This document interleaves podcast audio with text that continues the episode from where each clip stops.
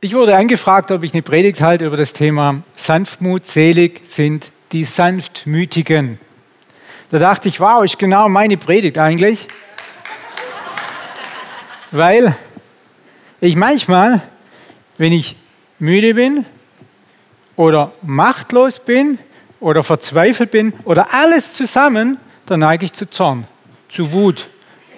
Und meine Kinder kriegen das manchmal ab wenn man selber müde ist abends und nicht mehr kann. Und dann, die sind ja auch müde und manchmal nerven die halt. Und ich nerv sie wahrscheinlich auch. Ihr kennt es ja. Und ich habe so Beispiele aus meinem Alltag euch mitgebracht, wo ich gemerkt habe, das nervt mich tierisch. Und dann gucke ich gestern in den Nachrichten, was da in Israel abgeht, im Nahen Osten. Und ich dachte, was für eine Lappalie. Über was rege ich mich eigentlich auf jeden Tag? Und wie geht es da unten gerade eben zu? Tausende von Raketen, Hunderte von Tote, Tausende von Verletzte. Das sind wirkliche Probleme. Und trotzdem hat es alles direkt zu tun mit unserem Thema heute Morgen, mit Sanftmut. Und wir steigen jetzt trotzdem ein, als wäre in Israel nichts gewesen. Und ich frage euch heute Morgen, habt ihr euch schon geärgert? Habt ihr euch heute Morgen schon geärgert, so richtig? Also so, dass ihr so einen roten Kopf gekriegt habt vielleicht oder so pumpen musstet oder euch selber therapieren musstet oder so. Man kann nämlich bestohlen werden in unserem ganz normalen Alltag. Im ganz normalen Alltag. Ich meine jetzt nicht in East Harlem in New York. Ich meine nicht irgendwo an der Copacabana oder sonst was, sondern im Linzgau, im Hegau, in Überlingen. Man kann bestohlen werden. Ich werde bestohlen, wenn ich zum Beispiel ganz viel in meinen Tag reinpacke und dann merke, wow, jetzt mache ich nur schnell das und das und das und dann fahre ich los und komme genau richtig an den Busbahnhof, um meine Tochter abzuholen. Und durch, zum Busbahnhof geht es aber durch eine 30er-Zone. Und jetzt fährt vor euch jemand 20. Für mich ist die 30er-Zone per se schon echt eine Herausforderung. Aber dann noch 20 und ich habe es doch eilig, es ist super getimt. Dann bestiehlt mich die Person vor mir, die bestillt mich, glaubt mir Recht, glaubt mir Zeit und glaubt mir Freude. Das sind die Freudenräuber des Alltags, meines Alltags. Oder den Kindern bestimmt auch die Situation. Samstagmorgen beim Bäcker. Die Schlange reicht bis zur Türe raus. Ihr steht an und steht an und steht an diesen Auslagen an und guckt schon mal, oh, das gibt's heute und das gibt's heute. Ah, und das mag der Karl Philipp und das mag der Maxi und das mag die Anne-Sophie. Okay, du hast deinen Plan. Und dann hast du noch eine Person vor dir und diese Person, steht ja dann neben dir, sagt dann, ah, ja, ich bin dran. Ja, was nehme ich denn heute? Wow, Leute, das macht was mit mir das sind die Freudenräuber des Alltags. Dann denke ich, was hast du gemacht die letzten zehn Minuten? Wir waren in einer Schlange, du hast das ganze Zeit angucken können. Es waren wahrscheinlich nur drei Minuten, aber es kam mir vor wie zehn Minuten. Und das sind die Freudenräuber des Alltags. Und in genau so einer Situation, und die gibt es bei mir immer wieder, manchmal sind es die Mitarbeiter, manchmal ist es ein Kunde, der sich aufbläst, der denkt, ja, Kunde ist König, ich nehme jetzt einfach, was ich nehmen kann, der wird schön mitmachen, der Lieferant. Ihr kennt es ja vielleicht. Ähm, da gibt es so viele, viele Freudenräuber, wo man sich echt aufregen kann. Und vor allem, wenn man müde ist, wenn man so am Limit ist, dann reg ich mich zumindest eher auf. Und dann auf einmal klingelt Ding in meinem Handy. Und dann nehme ich mein Handy her und sehe eine SMS. Oder eine WhatsApp. Oder eine Signal. Oder was auch immer.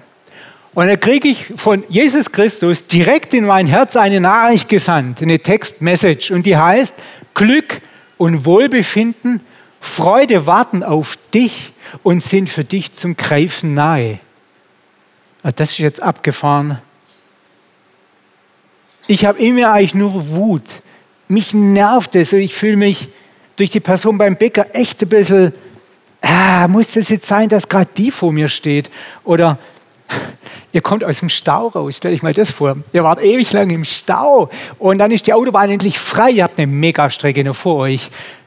Und dann ist alles frei. Rechts frei, links frei, Mitte frei, alles frei. und ihr wollt einfach mal richtig wieder Gas geben, dass ihr vorwärts kommt und den Stau wieder wettmachen könnt, dann fährt die Person auf der linken Spur, also ist alles frei, bis auf das Auto vor euch, linke Spur 100, ist aber unbegrenzt. Boah, das ist anstrengend, das ist echt mühsam. Und dann kriegt ihr so eine SMS, Joachim, nicht Ärger, sondern Glück, Wohlbefinden, Freude warten auf dich und sind für dich zum Greifen nahe. Wow, ist das abstrakt in so einer Situation. Und das müssen wir jetzt ändern gemeinsam. Ich schreibe zurück, wieso? Ich habe gerade überhaupt gar keinen Grund, irgendwie äh, happy zu sein. Ich ärgere mich in dieser Situation. Ich ärgere mich über das Auto vor mir, ich ärgere mich über die Person vor mir. Es nervt. Kommt die Message zurück, reagiere auf das, was dich so wütend heißt es, seht ihr das in der Gitarre? Wütend macht auf meine Weise, schreibt Jesus. Ich soll so wie er reagieren. Okay, schauen wir uns das mal an. Und was meinst du damit, Jesus? Wie soll ich jetzt da reagieren da? Ich habe schon eigentlich einen verbalen Knüppel neben mir und möchte den auspacken auf die Lady vor mir beim Bäcker. Was meinst du damit, Jesus? dann sagt er zu mir, sei nicht wütend, Joachim. Kämpf nicht um das dir vorenthaltene Recht. Es geht ja immer um irgendwas, was uns vorenthalten wird, dass wir denken, das steht mir zu, das wird mir vorenthalten, ich bekomme es nicht, darum bin ich wütend. Die Ehre, die Anerkennung oder der Dank oder den Respekt. Sei nicht wütend und kämpf nicht selbst darum. Was dann? Wenn ich mich nicht um mich selber kümmere, wer kümmert sich um mich? Das Leben ist hart, wir brauchen hier eigentlich so Lederflicken auf den Ellbogen, weil die sonst abgewetzt sind. Wir müssen uns ja ständig durchboxen. Wir müssen uns doch positionieren, die Position verteidigen, durchsetzen. Sonst kommen wir in dieser Welt zu nichts. Wird uns beigebracht. Und dann kommt Jesus und sagt, sei nicht wütend, kämpfe nicht um das dir vorenthaltene Recht, die Ehre, die Anerkennung, den Dank oder den Respekt, sondern, sondern Glücklich sind die Sanftmütigen, die nicht versuchen, mit eigener Kraft, mit den eigenen Möglichkeiten, mit der eigenen Macht und Gewalt zu ihrem Recht zu kommen, sondern die Sache mir überlassen, sagt Jesus. Diese werden das Land erben. Aha. Hier gibt es also eine ganz, ganz neue Regel, ein neues Einmaleins ein neues Gesetz. Das steckt so gar nicht in mir drin. Weil wir haben ja so unsere Knüppel im Alltag. Die Eltern haben die Macht, dass die Kinder von ihnen abhängig sind und zügeln sich aus dem Grund manchmal nicht, meinen gar nicht, sie möchten sich zügeln. Was für ein Terror findet in manchen Familien statt, weil das Machtgefüge ausgenutzt wird. Was für ein Terror findet statt in manchen Betrieben zwischen den Leuten, die schon lange in der Firma sind und den Leiharbeitern oder den Gesellen oder den Lehrlingen oder wie auch immer. Terroristen gibt es überall, auch in unserem Leben. Und manchmal sind wir selber der Terrorist. Und darum hat dieses Thema Sanftmut direkt mit unserem Leben und nicht nur mit dem Gazastreifen zu tun, sondern mit uns. Weil der Gazastreifen fängt in deinem und in meinem Herz an. Was dort unten abgeht, findet bei uns im Kleinen an. Und wenn wir die Welt verändern wollen, dann müssen wir bei uns anfangen. Sondern Glücklich sind die Sanftmütigen, die nicht versuchen, mit eigener Kraft, Macht und Gewalt zu ihrem Recht zu kommen, sondern die Sache mir überlassen, die werden das Land erben. Warum Land? Für was steht Land? Hier steht Land für Fülle. Du bekommst mehr, als du eigentlich erwartest. Es geht ja eigentlich hier um dein Recht und deine Ehre, Anerkennung, bla bla. Aber wenn du nach meinen Regeln arbeitest und lebst und handelst, dann bekommst du mehr, als du erwartest nämlich das Land. Und dieses Land steht hier nicht nur auf die Gegenwart, auf unser irdisches Leben, sondern das Land schlägt den großen Bogen in das Land, das wir mal erben werden als Nachfolger Jesu Christi, wenn Gott eine neue Welt schafft und wir in dieser Welt bei ihm leben dürfen. Auch dieses Land werden wir erben, wenn wir hier auf der Erde in der kurzen Lebenszeit, die wir haben, entsprechend nach seinen Regeln agieren und handeln. Sanftmut. Was ist denn jetzt Sanftmut? Und was mache ich, wenn ich was mal richtig ergründen möchte? Früher habe ich den Duden aus dem Regal geholt, heute mache ich den Computer an und schaue bei Wikipedia. Und da steht, gar nicht schlecht fand ich das, lässt euch das mal mit mir jetzt zusammen durch. Ausgeglichene, ruhige, geduldige und wohlwollende Gesinnung ist Sanftmut, die einen Menschen selbst bei Kränkungen nicht in Zorn geraten lässt, sondern ein besonderes Verhalten hervorbringt, das die Mitmenschen positiv beeinflusst. Eine tolle Umschreibung von selig sind die Sanftmütigen. Glücklich sind die Sanftmütigen. Fand ich gut, fand ich hilfreich, diese Beschreibung von Sanftmut. Aber um es wirklich zu verstehen, müssen wir auch das Gegenteil wissen. Und was ist das Gegenteil? Das Gegenteil ist einfach Abwesenheit von Zorn, Jähzorn, Abwesenheit von einem aufbrausenden Verhalten und von Aggressivität. Und wie oft bist du und ich aggressiv. Vor allem gegenüber Menschen, wo man sich nicht anstrengen muss. Wir sind nicht aggressiv gegenüber Leuten, wo wir wissen, diese Reaktion könnte mich eventuell meinen Job kosten, meine Anerkennung kosten oder sonst was oder eine richtige, in einer richtigen Schlägerei enden. Immer dann, wenn wir keinen Respekt vor dem anderen haben, nehmen wir uns raus, aggressiv oder aufbrausend zu sein. Und da müssen wir uns reflektieren, was uns hier Jesus eigentlich auch beibringen möchte. Wenn wir vom Bestohlenen zum Beschenkten werden möchten, wenn wir diesen Shift hinkriegen wollen, dann können wir uns auf Gott verlassen, dass er uns die Arbeitsanweisung dazu gibt. Wie geht das? Und ich fand es so spannend, wie das der Fritz Ripthaupt überträgt in dieser Bibel Willkommen daheim. Willkommen daheim ist kein Möbelmagazin, nicht so was wie Schöner Wohnen, sondern ist die Bibel in in neuem Deutsch quasi übersetzt, ganz anders teilweise übersetzt, aber oft sehr treffend. Und da steht bei diesem, also dieser Satz, selig sind die Sanftmütigen, die werden das Land erben, wird hier so übersetzt. Ihr seid gesegnet, wenn ihr nicht versucht, lautstark und verbissen zu eurem Recht zu kommen. Gott wird euch mehr geben, als ihr jemals erstreiten könnt. Das ist das Land. Das Meer ist dieses Land. Und das hier hat ganz viel mit Vertrauen zu tun. Weil wir an einem Punkt in unserem Leben dann stehen, und es geht auf den Bruchteilen von Sekunden, wo wir uns entscheiden müssen, vertraue ich Gott oder kümmere ich mich selber um ein Recht? Ich bin nämlich kein Weichei und ich will es auch nicht werden. Also, wie komme ich jetzt zu meiner zu meinem Recht. Wie geht es? Und Jesus sagt nicht, verzichte auf dein Recht. Jesus sagt nicht, verzichte auf die Anerkennung, die dir zusteht. Das sagt er ja gar nicht. Sondern er sagt einfach, wart mal, wart mal, verlass dich auf mich.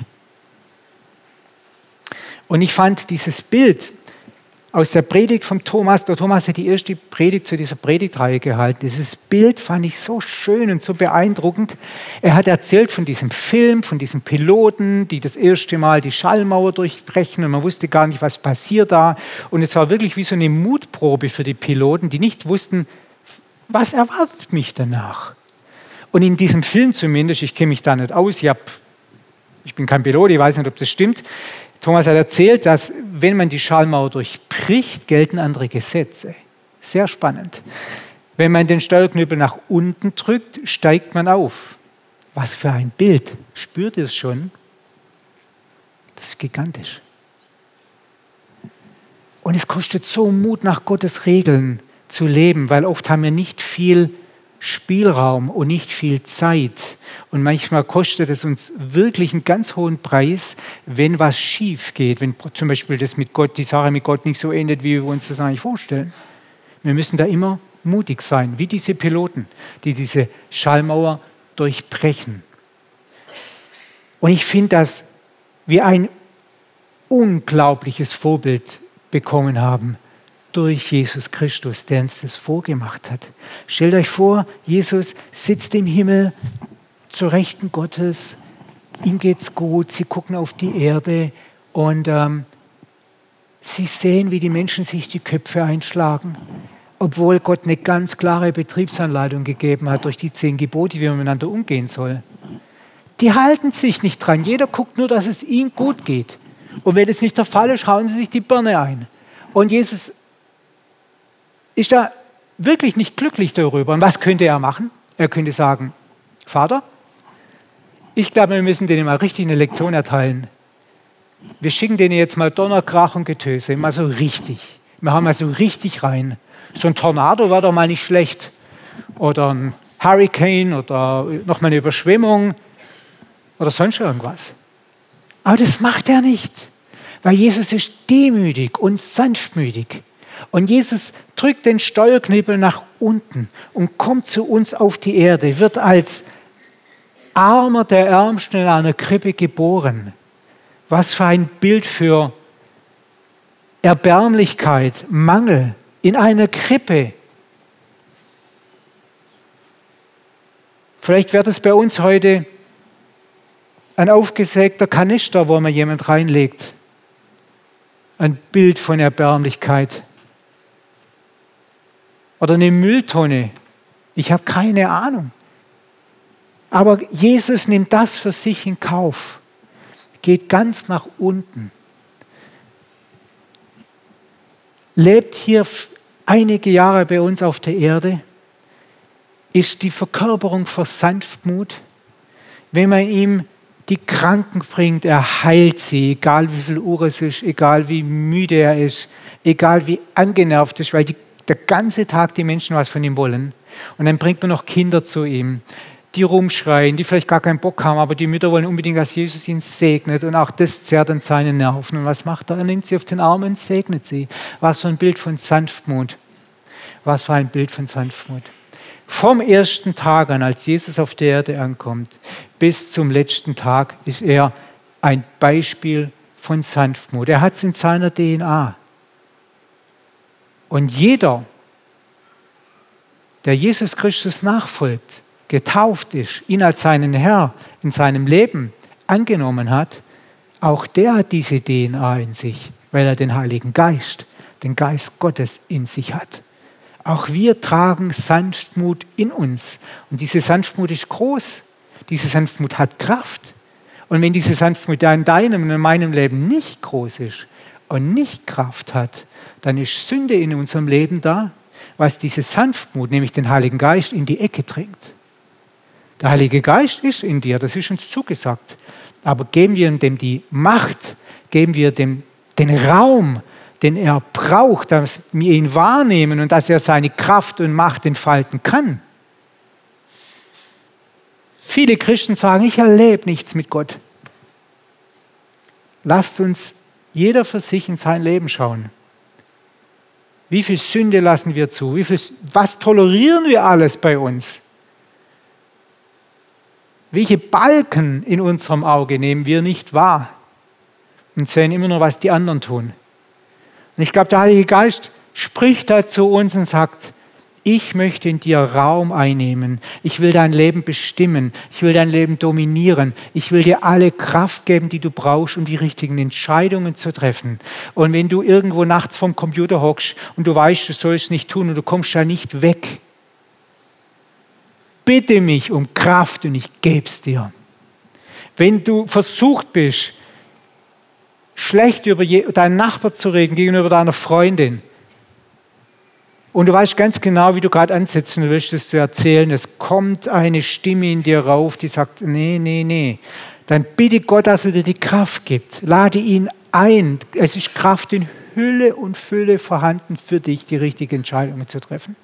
Und ich kann euch sagen, ich weiß, von was ich spreche, weil ich als Mensch ein schwacher Mensch bin. Und wenn ich mal was vollbringe, dann ist es die Kraft, die in mir steckt, durch den Heiligen Geist in mir.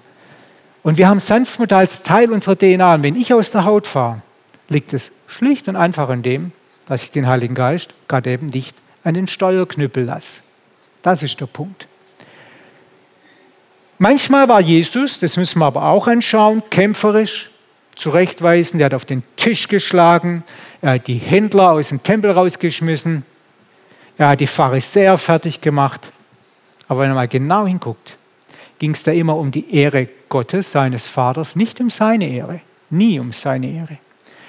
Und es ging darum, wenn er es nicht ertragen hat, dass andere Menschen wie die Pharisäer seinen geliebten Menschen Lasten aufgelegt haben, die sie selber nicht bereit waren zu tragen. Da ist er völlig aus der Haut gefahren. Das konnte er nicht ertragen. Darum hat er mit den Pharisäern immer so ein bisschen einen Fight gehabt. Er war manchmal kämpferisch zurechtweisend, aber es ging nicht um seine Ehre, nicht um irgendwas, was man ihm vorenthalten hat. Und bis zum letzten Tag im Garten Gethsemane, er weiß ganz genau, was auf ihn zukommt. Er weiß ganz genau jeden Schmerz, der auf ihn wartet. Er hat im Laufe seines Lebens viele Gekreuzigte gesehen. Die Römer haben das immer wieder praktiziert. Er hat ihre Schreie, ihr Leiden gesehen. Er wusste ganz genau, was auf ihn wartet. Und der Herr hat es ihm auch gesagt, offenbart. Und er hat Angst, er ist im Garten Gethsemane. Jetzt wäre es für ihn ein leichtes gewesen, einfach nur abzuhauen. Und wie David sich in den Höhlen irgendwo zu verstecken. Es wäre für ihn ein leichtes gewesen, ein paar Engel anzufordern. Da hätten ein paar wenige genügt, um ihn schlicht und einfach hier den Weg mal freizuschlagen. Es wäre einfach für ihn gewesen. Aber er hat den Steuerknüppel nach unten gelegt, ist nach unten, hat, es für, hat Gottes Weg für, für ihn selber akzeptiert, damit er aufsteigen kann. Und damit er uns mitnehmen kann. Jesus hat den niedrigsten Weg gewählt, damit wir aufsteigen können zum Vater in die Ewigkeit. Und damit der Vater ihn auferwecken kann von den Toten. Jesus hat den Tod besiegt, damit wir mit ihm leben können. Ist das nicht wunderschön?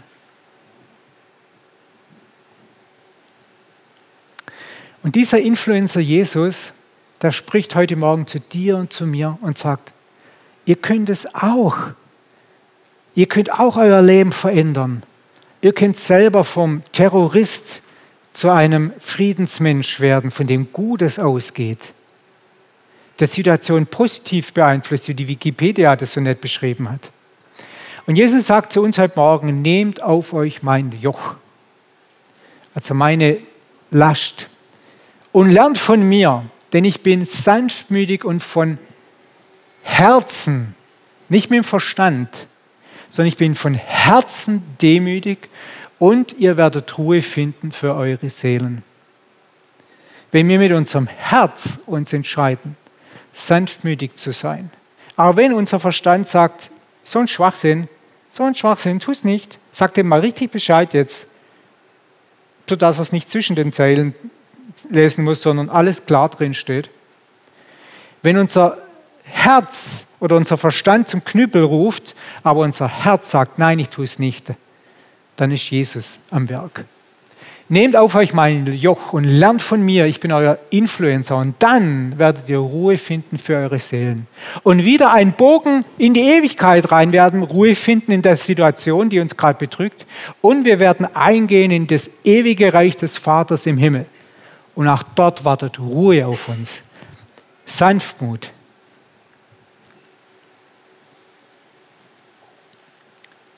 Und dieser Influencer Jesus war auch ein ganz großer Influencer für seine Jünger. Er hat die Jünger beeinflusst und die Jünger haben ihn beobachtet und ein ganz bekannter Beobachter war Petrus.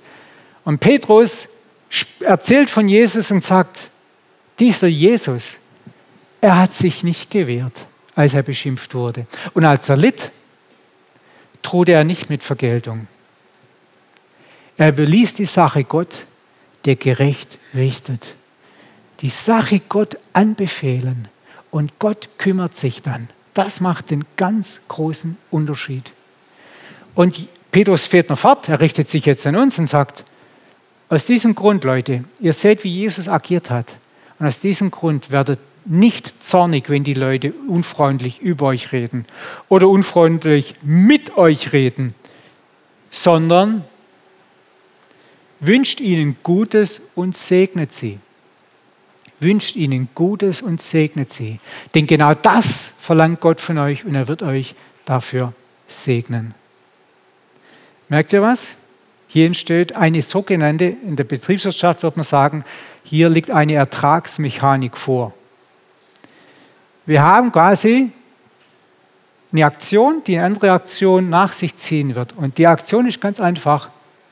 Segnet die Menschen, wenn sie doof zu euch sind, und Gott wird euch dafür segnen. Und was gibt es Genialeres, wie wenn Gott uns segnet?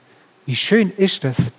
Und das sagt Petrus, der Jesus beobachtet hat, der ganz genau geguckt hat, wie Jesus gelebt hat, wie er agiert hat. Wie schön ist das? Eine Person will ich euch noch ganz schnell vorstellen, in einer ganz besonderen Situation. Der Oberjähzornige, der mega, mega jähzornige Mose. Sieht er wie ein Israeli, ein Israelit, in Ägypten drangsaliert wird, schlägt er den einfach tot, vor lauter Wut. Mose ist Mörder. Und Gott nimmt diesen Mose, eigentlich ein hoffnungsloser Fall, und schult ihn. Er geht in die Schule Gottes und macht zu ihm einen Führer mit Führungsqualitäten, der ein Volk leiten kann und recht richten kann. Und dieser Mose, ein bisschen crazy ist er schon, gell, heiratet nicht eine Israelitin, sondern eine Kuschiterin. Das muss man sich mal rausnehmen. Jemand aus dem Fremdenstamm heiraten als Vorbild. Und seine Geschwister kommen zu ihm und sagen, hey, ganz, ganz schlecht. Du kannst hier nicht so äh, weiter Führer von Israel sein, wenn du so daneben haust und dir solche Rechte rausnimmst. Das geht nicht.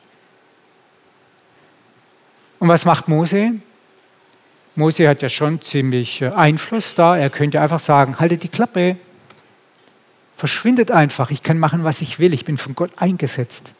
Viele christliche Führer sagen, ich bin von Gott eingesetzt, ich kann machen, was ich will. Aber Mose sagt gar nichts. Und der Herr kriegt es mit. Der haut nicht drauf mit dem großen Knüppel, sondern er überlässt die Sache Gott. Warum? Weil er demütig ist. Weil Gott ihn geschult hat und verwandelt hat weil Gott mit ihm unterwegs ist und weil Gott was vorhat mit ihm. Und wenn du in einer Situation bist, wo du sagst, ich bin schon so viele Jahre drangsaliert, ich bin schon so viele Jahre Opfer, ich bin schon so viele Jahre eigentlich der, dem die Anerkennung vorenthalten wird, dem es nicht gut geht, der gemobbt wird oder irgendwas, da erinnert dich an Mose. Mose ging so viele Jahre einen kleinen, niedrigen Weg und musste den Steuerknüppel nach unten halten, damit ihn Gott nach oben ziehen kann und der Führer eines großen Volkes wird. Und wenn du in einer Situation bist, wo du sagst, ich habe echt eigentlich die Faxen alle, ich muss jetzt mal so richtig auf den Putz hauen, dann vertrau Gott ganz neu dein Leben an. Vielleicht gehörst du zu denen, mit Gott noch richtig was vorhat der dich nach oben ziehen will, der in deinem Lebensbereich irgendwas Großes mit dir vorhat und dich gerade schult, damit dein Charakter befähigt wird, später eine ganz andere Rolle einzunehmen wie gerade eben. Und wir dürfen dieses Sanftmutprinzip Gottes in unserem Leben selber erleben. Hundertprozentig. Ich will euch zwei Beispiele noch kurz erzählen. die für mich eindrucksvoll waren und wo ich diese Mechanik erleben durfte. Wir haben vor ein paar Jahren ein Haus gebaut und wir waren fast fertig und ihr wisst ja, so ein Haus äh, wird so richtig cool, wenn es Türen hat. Dann zieht es nicht, die Kinder können die Treppe nicht runterfallen, es kann nicht jeder ins Haus reinlaufen. Es hat einfach Vorzüge, wie ein Haus Türen hat. Dachten wir auch, darum haben wir einen Schreiner beauftragt, die Türen einzubauen. Und der hat zugesagt und hat wahrscheinlich viel zu tun gehabt, war überfordert, keine Ahnung, aber jeden Termin platzen lassen. Wir hatten ja die alte Wohnung gekündigt, weil Miete war, wir mussten ja da einziehen, es musste ja was passieren und äh, so ein Haus ohne Tür ist nicht so cool zum drin wohnen. Und dann haben wir versucht halt da irgendwas zu bewegen und ist nicht viel passiert. Und ich erinnere mich an diesen Tag, da saß ich bei mir im Büro und ich hatte so eine Wut. Da ich dachte, entweder fahre ich jetzt hin, mache den zur Schnecke Oder ich habe seine Handynummer irgendwie rausgekriegt und dachte, na, jetzt rufe ich ihn an, ich mache das erstmal fernmündlich, aber so, dass er mich versteht. Und ich will gerade seine Nummer wählen, dann merke ich, wie in mir, und jetzt kommt der Heilige Geist ins Spiel, das war nicht der Joachim Meyer, wenn in mir auf einmal so eine, so eine Stimme, so eine Überzeugung groß wird, Joachim, tu es nicht. Agiere nach meinen Regeln. Ja, wie nach meinen Regeln? Segne ihn. Was? Segnen? Dieses der mich seit vielen Wochen hinhält und den Einzug meiner kompletten Familie ins Haus eventuell ruiniert, wie kann das gut gehen? Wie soll ich den segnen? Und ich sage euch, es war eine Überwindung, bis ich nicht mit dem Verstand, sondern mit dem Herz diesen Mensch segnen konnte und seine Mitarbeiter und seine Familie. Ich habe es getan. Es war Überwindung. Ich habe ihn gesegnet, ich habe ihm Gutes gewünscht, dass es ihm gut geht, einen tollen Tag hat heute. Tja, Zwei Stunden später ruft er an. Der Typ, auf den ich seit Wochen warte und er sich totstellt, ruft zwei Stunden nach meinem Segnen an, macht mit mir einen Termin aus, hält den Termin, kommt, baut die Türen ein, alles gut.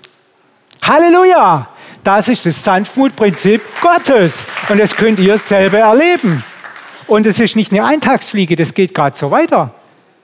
Ganze Zeit. Ich bringe euch noch ein anderes Beispiel. Ähm, wir werden bei uns im Handwerk ausgestattet von der Industrie mit Materialien und Technologien. Und weil dieses Verarbeiten der Materialien und das Anwenden der Technologie natürlich ein bisschen herausfordernd ist, freut sich die Industrie, wenn es Menschen gibt, die das den Kollegen erklären. Und ich war einer diesen, ich habe das früher viel, viel gemacht, dass ich ähm, umeinander geflogen bin und den Leuten ähm, über Vorträge auf Kongressen erzählt habe, wie ich mit diesen Materialien verdienen die Firmen äh, erfolgreich bin, wenn ich das und das und das mache. Das war ein großer Gewinn für die Kunden dieser Unternehmen und für die Unternehmen natürlich auch, weil sie ihr Zeug verchecken konnten, weil die Leute wussten, wie man mit umgeht. Und dafür habe ich einen Rat gekriegt. Und eines dieser Kunden, mit denen ich seit Jahrzehnten zusammenarbeite, ähm, hat einen neuen Einkaufschef bekommen, der hat irgendwie gesehen, was der Meier für Honorar kriegt. Dachte, den rufe ich jetzt. Nee, er ruft nicht an, er schickt eine E-Mail. Und die E-Mail ging ungefähr so: Ja, bla, bla, bla, wir müssen Kosten sparen, bla, bla. Und ähm, Sie werden ab sofort nur noch, ich weiß nicht mehr genau den Betrag, aber ich glaube, um die 50 Prozent weniger Honorar bekommen. Oh, dann lese ich das E-Mail und dann, oh, dann merke ich, hey, da haut es mir echt der Flippomat oben raus. Das geht ja gar nicht. Ich sitze da und ich werde wütend. Und ich schreibe dem eine E-Mail. Der musste echt nicht zwischen den Zeilen lesen. Der konnte genau lesen, was ich meine, im Schwarzgedruckten.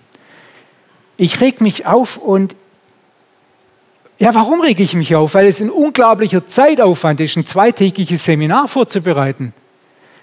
Eine Stunde Vortrag kostet mich locker zwei Tage Arbeit, wenn ich das komplett neu gestalte. Mit neuen Bildern, neuen Beispielbildern, neuen Herleitungen, neuer wissenschaftlicher Kontext, wo man guckt, welche Studien gibt es zum thematischen Aufwand. Das muss ich doch bezahlt kriegen. Dann war ich so wütend, so wütend. Und dann habe ich dem eine geniale E-Mail geschrieben. Knüppel, müsst ihr euch vorstellen, mit Dornen dran, Widerhaken, so ein richtig übles Ding. Und ähm, ich war gerade dabei zuzahlen, nämlich auf den Enter- und Senden-Knopf zu drücken. Dann war schon in den letzten Sätzen, das ist so ein bisschen aufgepumpt in mir wieder diese Stimme. Es war nicht der Joachim Meyer, es war wieder der Heilige Geist, der gesagt hat, Joachim, handle nach meinen Regeln. Sanftmutprinzip. Ich hatte super, wirklich super Argumente, warum ich im Recht bin, warum ich mein Geld wert bin. Man hat mir ja Dinge vorenthalten. Merkt ihr das? Wertschätzung, Zeit und so weiter und so fort. Das, darum war ich gekränkt. Und ich schicke nicht ab, ich schicke es nicht ab, weil Gott es zu mir sagt. Und dann ähm, segne ich diesen Mensch, wünsche ihm alles Gute, einen Tag, dass es ihm wirklich gut das gleiche wie beim Schreiner, das gleiche Programm. Es war nicht nach zwei Stunden, aber ich war in derselben Woche, dass die Oberchefin, der Vorstand dieses Unternehmens anruft bei mir und sich entschuldigt für den neuen Mitarbeiter, der einfach die Regeln noch nicht kennen würde und ich soll es nicht krumm nehmen. Ich habe gar nichts gemacht. Die wusste gar nicht, dass ich so verärgert war. Gott hat in der unsichtbaren Welt gehandelt und hat es der mal erklärt. Versteht ihr? Wenn wir Gott die Sache überlassen durch unsere Sanftmut, dann bewirkt unsere Sanftmut in der unsichtbaren Welt etwas, was in der sichtbaren Welt irgendwann rauskommt und sichtbar wird. Das ist das Sanftmutprinzip Gottes. Und das ist so wichtig, dass wir das selber erleben. Und ich frage dich jetzt heute Morgen, wie gehst du damit um, wenn du heute Nachmittag oder nächste Woche in einer Situation bist, wo man dir Ehre vorenthält? Vielleicht im Verein die goldene Ehrennadel geht an jemand anders. Oder nur, keine Ahnung, Anerkennung. Keiner nimmt wahr, was du eigentlich die ganze Zeit machst für diesen Verein oder für dein Team im Betrieb. Im Projekt, was du eigentlich leistest, dein Beitrag für dieses Projekt. Und wenn das Projekt dann abgegeben wird, schaffen es immer andere ganz schnell, das als ihren großen Verdienst dem Vorstand zu präsentieren. Du bist immer hinten dran. Anerkennung, Ehre, all das wird dir vorenthalten. Was machst du damit in Zukunft? Wie gehst du damit um? Lässt du zu, dass in der nicht sichtbaren Welt was entsteht, wenn man nicht Rücksicht auf dich nimmt? Wenn immer nur die, deren Bedürfnisse bedient werden, in der Familie, in der Gemeinde, in deinem Betrieb, im Verein, die am lautesten schreien. Aber du, weil du ja so ein leiser bist, wirst nicht wahrgenommen. Oder ist es Wertschätzung, dass man dir vorenthält? Vielleicht sogar in deiner Beziehung Wertschätzung vorenthält. Bei mir war das so in meiner Familie, wenn Besuch da war, dann hat meine Mutti super gekocht, super Kuchen gebacken und alle waren beeindruckt und oh, du hast so gut gekocht, die Gäste haben sich bei ihr bedankt. Das hast du so super gemacht, alles spitze. Aber ich habe schon als kleiner Steppke dann mitgekriegt, dass es eigentlich komisch ist, dass mein Papa, der danach zwei Stunden in der Küche stand, alles gespült, geputzt und aufgeräumt hat, der hat kein Danke bekommen. Versteht er? Ihm hat man die Anerkennung vorenthalten, die, die Wertschätzung, vielleicht auch die Ehre. Er war ein sanftmütiger Mensch. Ich, konnte, ich hätte eigentlich viel bei ihm abgucken können, was das angeht. Höflichkeit. Haben wir euch schon mal Höflichkeit vorenthalten? Seid ihr schon mal so richtig wüst angegangen worden? Kennt ihr sowas? Ja, wahrscheinlich schon, oder? Höflichkeit fällt manchmal nicht nur im Straßenverkehr, sondern auch, wie wir miteinander reden. Vor allem dann, wenn wir den Eindruck haben, wir müssen dem anderen keine Anerkennung bringen und keine Wertschätzung, dann fällt es auch oft an der Höflichkeit. Respekt ist ein Schlüssel. Haben wir einen Respekt vor den anderen? Oder wird uns das selber in manchen Situationen vorenthalten? oder geht es um unser Recht? Reflektiert es, nehmt es mit in den Nachmittag. Nächste Woche, ich garantiere euch, jeder von euch, wie er sitzt und jeder im Livestream, wird in einer Situation in den nächsten Tagen sein, wo ihr hiermit konfrontiert werdet, wo man euch das vorenthält.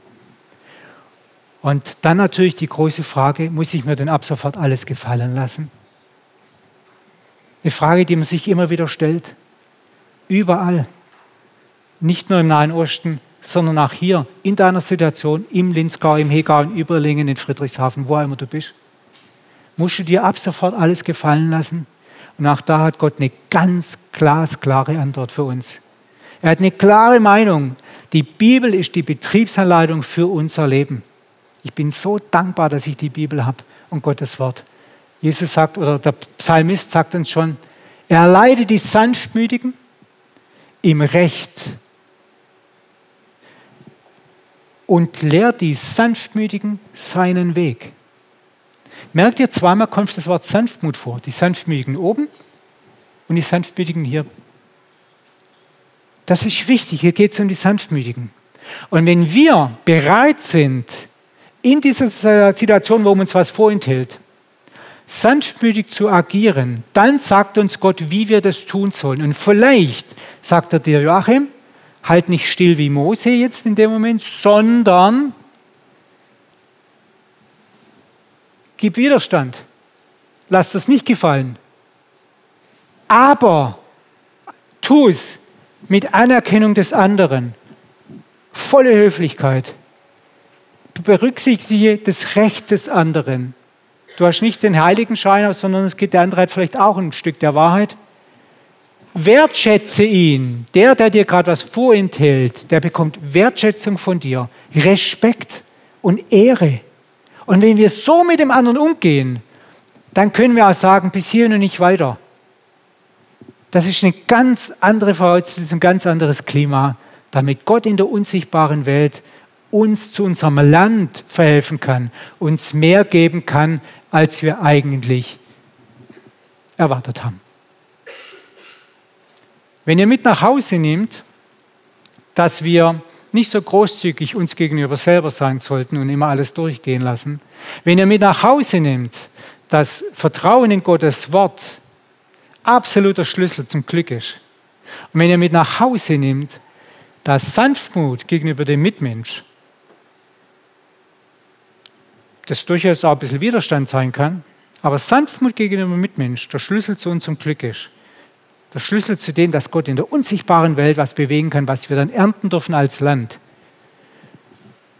Dann hat sich die Predigt gelohnt. Denn glücklich sind nicht die Selbstverteidiger, sondern die, die Gott zuhören, wenn er mit uns spricht, wenn gerade die Wut draufkommt, zuhören und vertrauen, dass das, was er uns dann sagt, weil er die Sanftmütigen lehrt, genau das Richtige ist, damit wir in Frieden und in Freude leben dürfen und das neue Land erben dürfen. Amen.